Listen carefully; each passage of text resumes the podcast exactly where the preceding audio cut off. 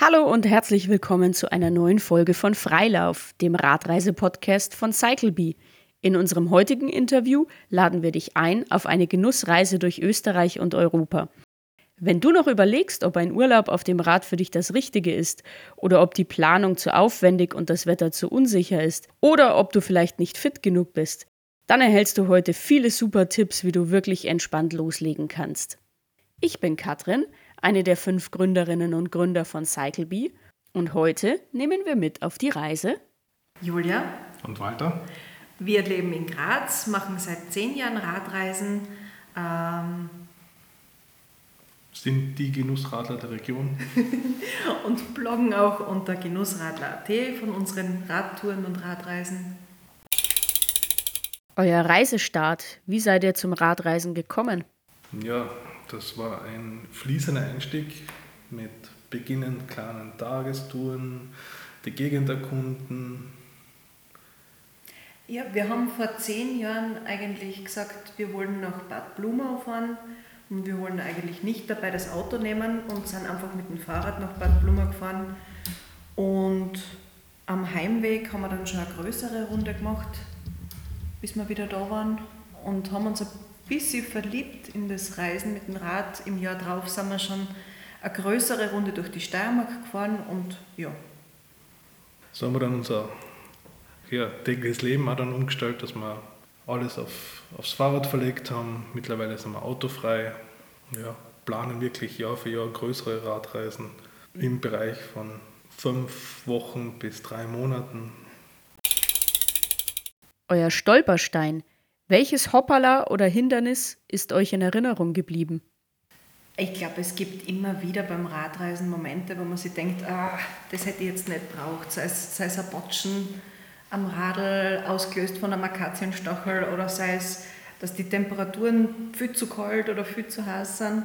Aber nachdem wir vorab wenig planen, dann legen wir den Tag dann so, dass wir den Tag beenden, uns irgendwo eine gemütliche Unterkunft suchen und einfach am nächsten Tag wieder weitermachen. Die letzten zehn Jahre wirklich nennenswerte Stolpersteine oder, oder Hindernisse haben wir eigentlich nie gehabt. Das sind Glückskinder. Euer Glücksmoment, ein besonderer Moment eurer Radreisen? Ja, auf unseren Radreisen gibt es eigentlich so viele schöne Momente. Es ist, wenn du aufgefährst auf einen Berg und du hast plötzlich vor dir die, die schönste Aussicht oder den schönsten See oder bekommst eine Unterkunft, mit der du gar nicht gerechnet hast, einfach weil du unterwegs jemanden trifft, triffst. Oder das perfekte Essen. Oder das perfekte Essen. Aber, aber so richtig der Glücksmoment, an den wir sehr gern zurückdenken, ist, äh, wir sind von Graz nach Santiago de Compostela gefahren und nach über 3000 Kilometern, wenn du plötzlich die Türme von der Kathedrale vor dir siehst, das ist ein Moment, der, der lässt dich ewig nicht los. Da, da verliebt man sich so richtig ins Radreisen. Ja, und dann einmal Stadt genießen, dann bis zum Atlantik fahren und dann halt wieder die Küste sehen, einen wunderschönen Sonnenuntergang. Also es war wirklich ein perfekter Tag, eine perfekte Reise, ein perfekter Abschnitt dort. Eure einschneidende Begegnung, ein Zusammentreffen auf einer Radreise, das euch in Erinnerung geblieben ist. Oh Gott, da, da gibt es auch so viele. Es ist, ähm, wir sind auf der Reise nach Santiago durch Frankreich gefahren und wir haben eigentlich nicht sehr viel Französisch kennen. Ich glaube zwei Sätze oder so. Und da steht ein Mann auf einer Brücke und er redet und sagt und deutet und ich erkläre ihm, dass ich ihn nicht verstehe. Und er erklärt es mir noch einmal, nur langsamer und ich denke mir, oh mein Gott, der glaubt, er hat schnell geredet, aber den Rest habe ich verstanden. und ich habe ihm klar gemacht, ich verstehe sie nicht. Worauf er mich angeschaut hat und gesagt hat, It's beautiful. und das sind einfach, äh, wenn du mit dem Radl unterwegs bist, wenn du bei einer Kreuzung stehen bleibst oder eben oben auf einem Berg oder vor einer Hütte oder so, du kommst so leicht in Kontakt mit Menschen und das macht das Radreisen erst so richtig schön. Oder die ältere spanische Dame am, am auf einem entlegenen Dorf wo wir halt mit, mit ein paar spanischen Brocken erklärt haben, dass wir halt von, von Graz, von Österreich fast 3000 Kilometer bis zu ihr gefahren sind. Und sie hat sich be zehnmal bekreuzigt. ja. Es sind einfach äh, eben Begegnungen auf der Straße mit einheimischen Menschen. Auch jetzt, ähm, dieses Jahr sind wir einmal rund um Österreich gefahren, durch alle Nachbarländer. Und immer wenn wir über die Grenze gefahren sind, der Erste, mit dem wir in Kontakt treten sind, den haben wir einfach ein paar Sachen gefragt.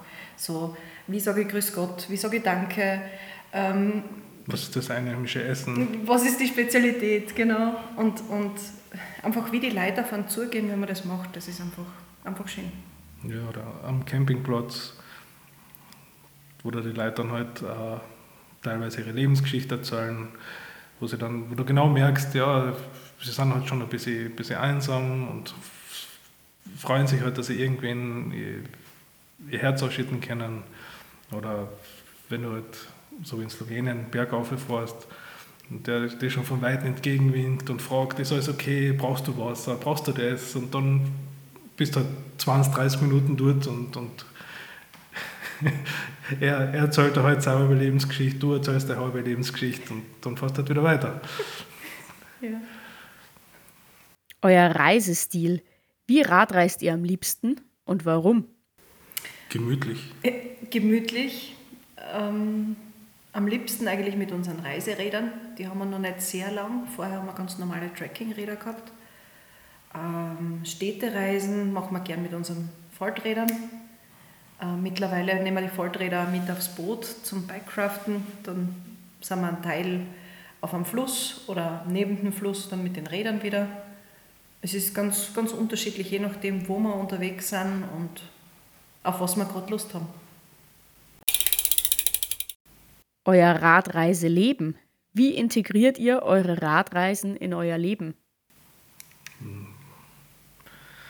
Beginn des Jahres wird einmal ein riesen Zeitfenster reserviert, sofern es die Berufe zulassen.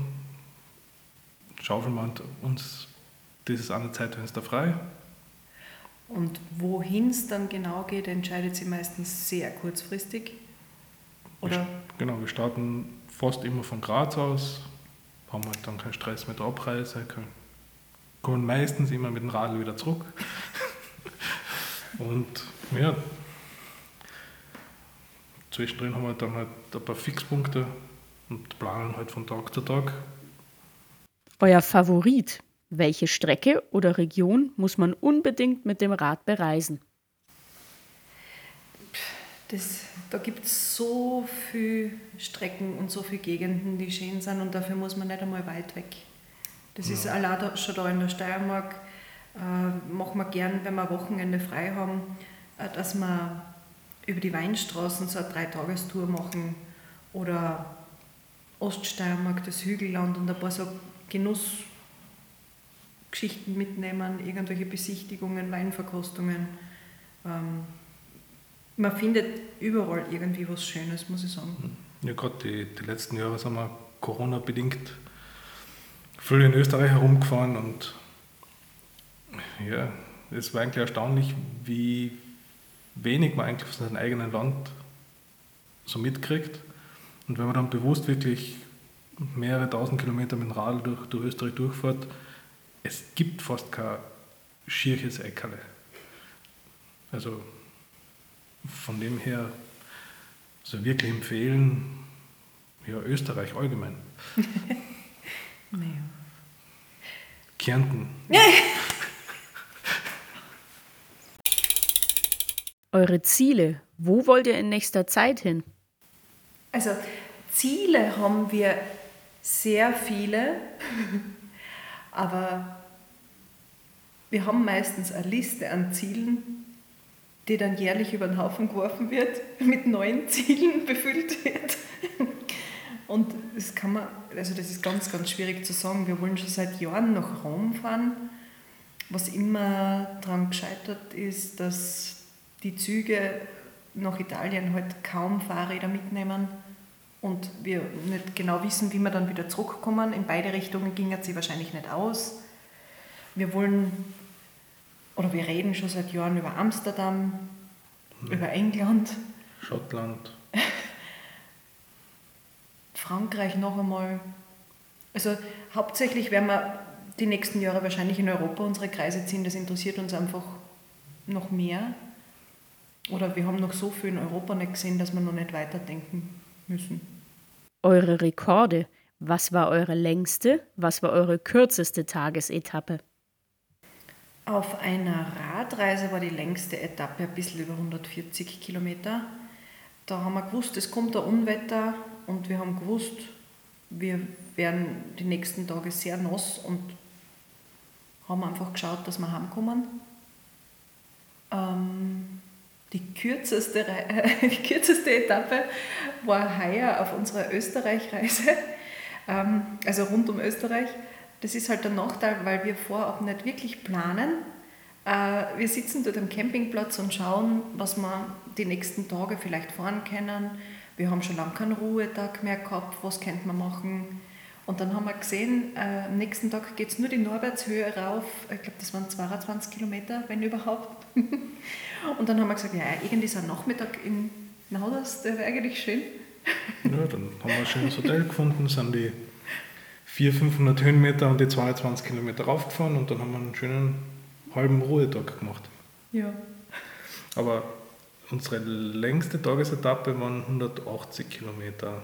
Aber das war halt nicht im Rahmen von einer Radreise, sondern das war so nach dem ersten großen Corona-Lockdown. Ja, probieren wir mal aus, wie weit wir kommen auf einen Tag und das waren dann halt so 180 Kilometer. Eure Trickkiste. Ein Tipp für die Reiseplanung und einen Trick für unterwegs. Ich glaube, der wichtigste Tipp ist, dass man nicht zu viel mitnimmt. Das, was man am nötigsten braucht, mitnehmen, dann braucht man nicht viel irgendwo einen Berg raufschleppen. Ja, Zelt ist immer hilfreich. Da ist man zumindest von den Unterkünften her unabhängig oder unabhängiger. Werkzeug mit haben, erste Hilfezeug mit haben. Wenn man es mit hat, braucht man es nicht. ja, eigentlich das Wichtigste, bannensichere Reifen, dann braucht man das Werkzeug nicht. Oder selten. Ja. Und die Sache halt entspannt angehen. Genug Puffer einplanen. Wenn es einmal nicht so läuft, dann ad hoc umplanen. Wenn es mal besser läuft, einfach laufen lassen. Und auch nicht stur an irgendwelchen Planungen festhalten. Eine von unseren ersten Radreisen, da wollten wir ursprünglich nach Venedig. Rauskommen sind wir in Triest, weil es sich unterwegs einfach ergeben hat. Und das mhm. war trotzdem die Radreise, wo wir uns wirklich verliebt haben in die Art von Reisen. Auf die Einheimischen horchen, weil die haben uns dann einen Tipp gegeben, ja, Venedig ist gerade ein bisschen ungemütlich, es ist Biennale, Massentourismus, maßlos überlaufen, naja, dann planst du halt woanders hin. Oder zum Beispiel im Inntal, da haben wir so sagenhaften Rückenwind gehabt, da haben wir halt 70 Kilometer geplant, im Endeffekt sind wir dann 110 Kilometer gefahren.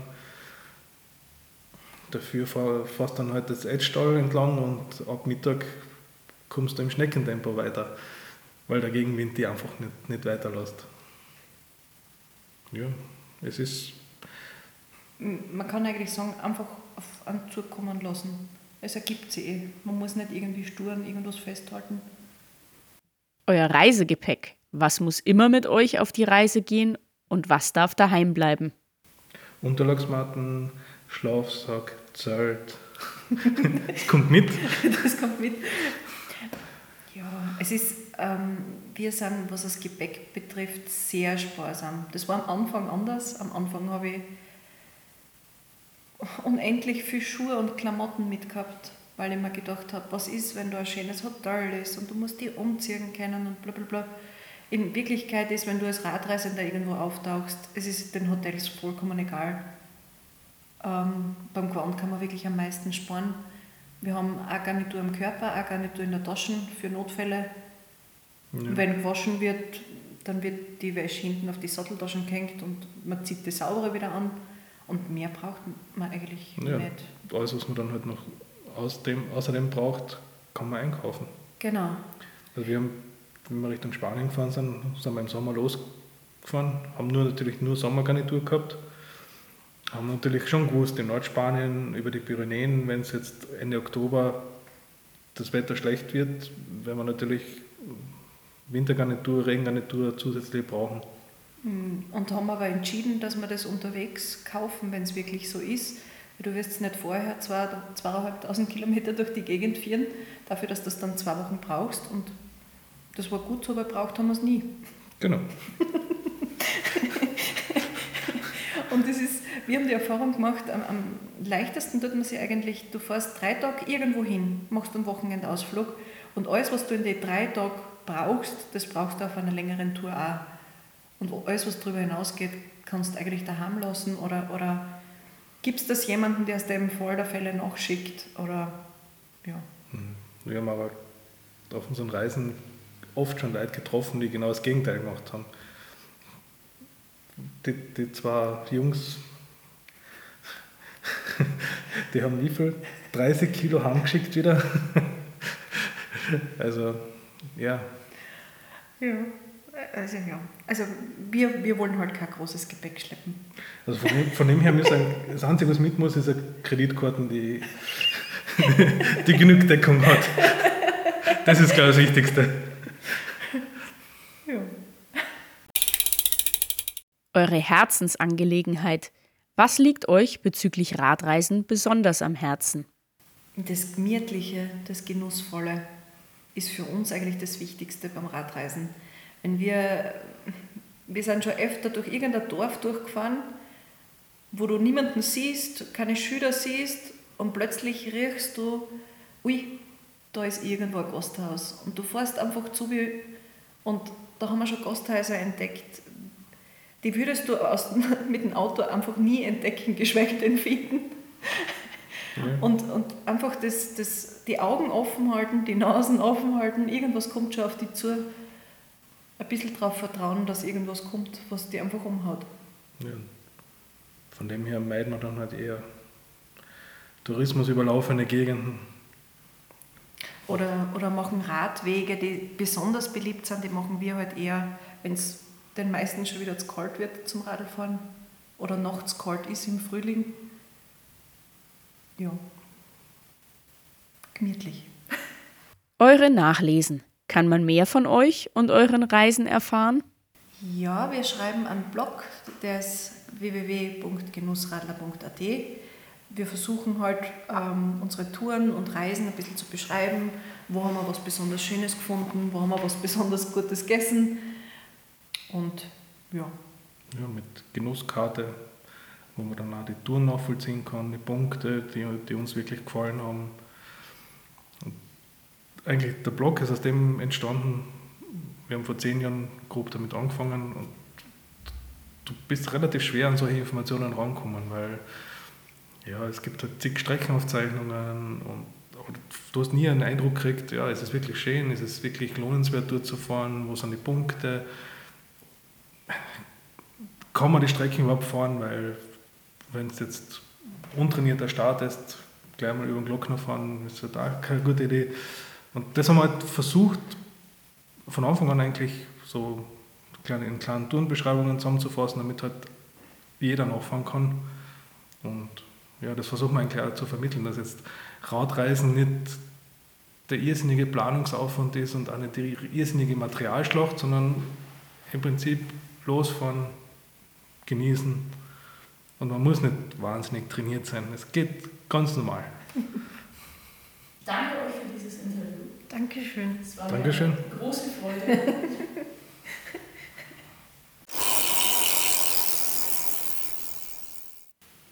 ja, vom Beruf Tagesmutter und Softwareentwickler sind Anfang 40 und, und sind auf Partnersuche. Das schneiden wir raus.